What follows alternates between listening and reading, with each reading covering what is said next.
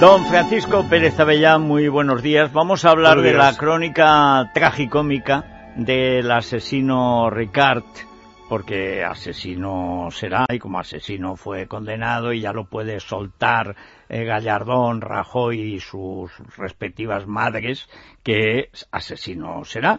Pero antes vamos a recordar que hay una conferencia. Sí, que una conferencia mañana, mañana sobre la investigación que yo he llevado a cabo sobre PRIN.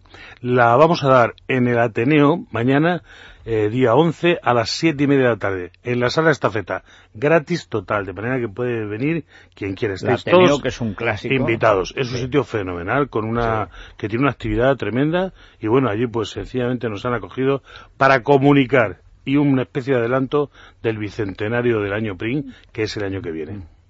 Bueno, pues vamos a empezar a contar lo que está pasando con Miquel Ricard, que claro, es que Paco lo sigue en el día a día y conoce los vericuetos. Realmente es una historia que de alguna manera nos conforta y demuestra que los medios de comunicación, igual que hacemos mucho mal, podemos hacer mucho bien. Mm. Porque hace cinco días, no llega una semana, eh, lo que se publicaba era cómo se peleaban los programas de la tele por llevar, pagando lo que sea, al asesino de las niñas de Alcácer a uno. Incluso había vencedores, ¿no? Individuos que cogieron literalmente a Miguel Ricard, le le acunaron, le, llevaron entre las dos, eh, no se sabe bien a qué lugar exactamente, si una pensión, un hotel o un piso eh, en las afueras, el caso es que le tuvieron durante un tiempo oculto, hasta que hubo ya una llamada y una decisión de que no se siguiera cogiendo porque a este hombre porque no iba a dar no, No, porque empezó a hablarse, ya empezamos a hablar algunos medios de que esto era una vergüenza, y además que no es el primer programa, recuérdese la Noria, que tuvo que desaparecer porque una huelga de anunciantes forzada por una opinión pública soliviantada acaba con un programa en dos semanas. Y claro, ahí ya ni Ana Rosa ni Susana Griso, que pese a todo eh, emitió una parte de lo grabado. Sí, sí. Yo recuerdo además que se hizo otra entrevista a otro de los criminales sueltos ahora por la doctrina Parot, que es el, el asesino de Anabel Segura en la 4. En la, en la, televisión 4 se hizo una entrevista bastante amplia que no ha tenido repercusión porque es un individuo apenas desconocido, o sea, desconocido, que no tiene mucha chance. Sí, sí, pero bueno, ya pero para, se no, ver, para no ver la 4 en yo no la veo nunca, pero ahora, pues para no verla nunca. Y de ese tipo de entrevista, que es la que estamos hablando aquí, de peluquería y buenas maneras, ¿no? De, ¿Tú qué sentías mientras secuestrabas a las niñas o te llevabas a Anabel? Ese tipo de entrevista, que es la entrevista que no se puede hacer nunca a un imputado, a un, a un asesino, a un individuo que tiene encima una historia tan tremenda como esta. Desconocimiento total, porque por ejemplo, yo, don Federico, soy favorable de preguntarle a Miguel Ricard que dónde tiene a Antonio Anglés. Pero ¿Por qué no? ¿No? ¿Por qué no? Oye, ¿había alguien detrás de vosotros? Eh, ¿Quién nos mandó ir allí? Eh, ¿Quiénes ¿Cómo lo os pagaron ¿Quién los gastos? ¿Se filmó? Claro, esas eh, cosas. Eso yo no creo que nadie estuviera en contra de que se hiciera una entrevista. Lo que estará en contra de estas, estas entrevistas de peluquería y de buenas maneras en las que se trata de remover el morbo de una circunstancia en la que desaparecieron una niña fueron torturadas y asesinadas.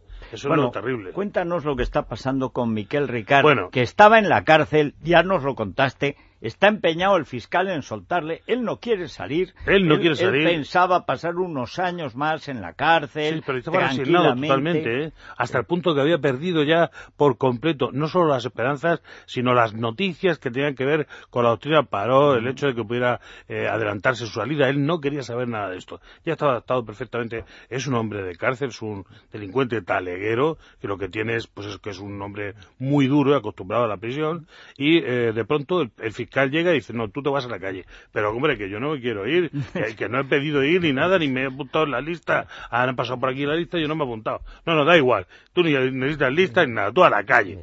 Y entonces el fiscal lo pone en la calle. Yo soy el asesino más asqueroso de España. Nada, es igual, a la calle. Esto viene de arriba y que Y entonces aparece el, abogado del Estado, como contamos, y, y trata de retenerlo no sabemos el abogado del Estado en esta ocasión si es a favor del Estado, en contra del Estado, cómo actúa, porque realmente su actuación se queda en nada y de todas maneras le ponen de patita de la está Menos, está a un nivel inferior al fiscal, claro.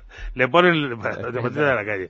Y nada más ponerle de patita de la calle, él sale eh, vestido de guerrilla urbana, porque lo que es terrible es vemos cómo estos asesinos se incorporan a la sociedad totalmente eh, como si fueran a la calle Borroca, ¿no? Sí. Y, y, entonces hay un intento por parte de los medios de comunicación de llevarlo cada uno a su terreno, a su programa. Y le ofrecen de todo, el oro y el moro. Y finalmente hay unos ganadores, como decíamos antes, que se lo llevan. Se lo llevan a toda pastilla, incluso consiguen torcer el viaje que él iba ya, eh, había iniciado hacia el sur en, tren, en una estación, se para y ahí eh, deciden pensar cómo siguen el viaje ya esta vez hacia Madrid, regresan a Madrid. Y efectivamente se va con dos periodistas que los mantienen durante unas horas a ver si pueden encontrar una manera de aprovecharse de lo que él pueda decir, grabarlo, hacer un documental, en fin, publicar esto en el extranjero y recogerlo desde el extranjero. Manejan varias posibilidades que ninguna de ellas y finalmente se deja en la calle sin un duro. Entonces Ricard pasa a estar dependiente de la autoridad gracias a que la policía coincide, como ya hemos dicho, que no lo puede vigilar. Pero, eh, por casualidad de la vida, hay gente cerca. donde está Ricard, hay guardias civiles protegerlo. para protegerlo. Eso está bien, porque ya de paso que lo protegen, protegen a Ricard salió a la calle con 200 euros al rato ya no tenía nada, lógicamente no tenía ni un duro. Y entonces estos agentes de la autoridad le dieron de comer en varias ocasiones, le pagaron bocadillos y finalmente pues le acogieron, le han tenido... Pero llega un momento en el que él realmente eh, no sabe dónde ir, eh, se vuelve otra vez a los contactos que tiene, que son el capellán de la cárcel, etcétera, y a través de esta eh, Podía meterse de acogida, monaguillo, no digo seminarista, pero no sé. Hace, a, Miguel Ricard inmediatamente al cumplir unos pocos años, siete, ocho años de retención, en la cárcel, ya le querían sacar. Y hubo unas organizaciones de este tipo que le ofrecían estancia fuera, etcétera. Miguel Ricard, recordemos que es probablemente el delincuente más malo de todo el caso Alcácer. Y quizá el jefe, el que sabe dónde está mm, Antonio Anglés, el que mintió sobre Antonio Anglés y nos contó lo que quiso y todo el mundo se lo ha creído. Eh, y el único individuo que, que fue capturado por creerse él que era capaz de reírse de la policía, de la Guardia Civil y todo el mundo. Claro, en cuanto se acercó a la Guardia Civil, la Guardia Civil le detuvo, porque le vio sospechoso, e enseguida le demostró que estaba implicado, y aunque no consiguió sacarle nada, porque esta gente es muy dura, es decir, es un, como he dicho, un delincuente de la cárcel, y por supuesto eh, ha, sabido callar.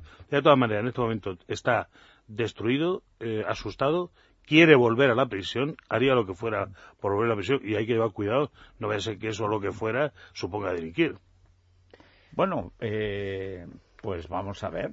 También hay una posibilidad y es que creen, por ejemplo, pensión parot para asesinos, violadores, etcétera, que no tienen ningún medio honrado de ganarse la vida, que empiezan a temer a la opinión pública.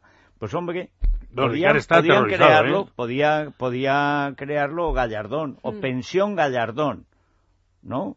Pero alta que les den mucho dinero.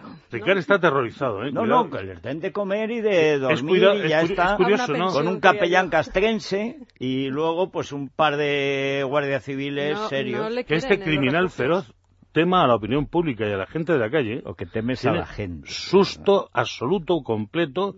El tiempo que ha estado solo, ha estado recluido en la habitación sin salir.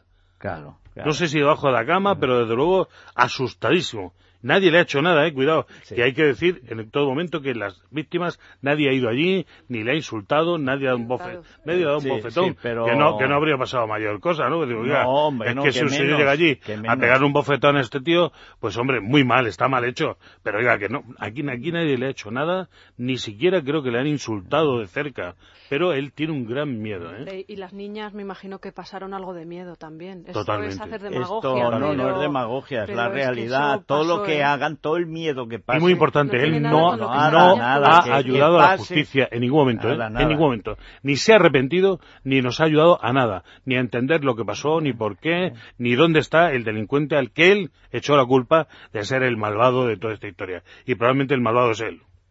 Pues, eh, pues muy bien, que siga sufriendo. Eh, nos vamos una al pausa y nos vamos al COI. Pero antes hago recomendación prenavideña, sin violín y quemagrasas, maíz morado. Sí, porque ya estamos lanzados, que si vamos comprando, que si el besugo, que si mejor tenerlo congelado, que si tal. Bueno, yo Cuidado, llevo ya dos mantecadas. Precaución, amigo conductor, la curva es peligrosa, sobre todo si la curva se amplía, se amplía, se amplía. Pues ya lo saben en Parafarmacia Mundo Natural y por supuesto en las parafarmacias. Vámonos al COI. Es la mañana de Federico, con Federico Jiménez Los Santos.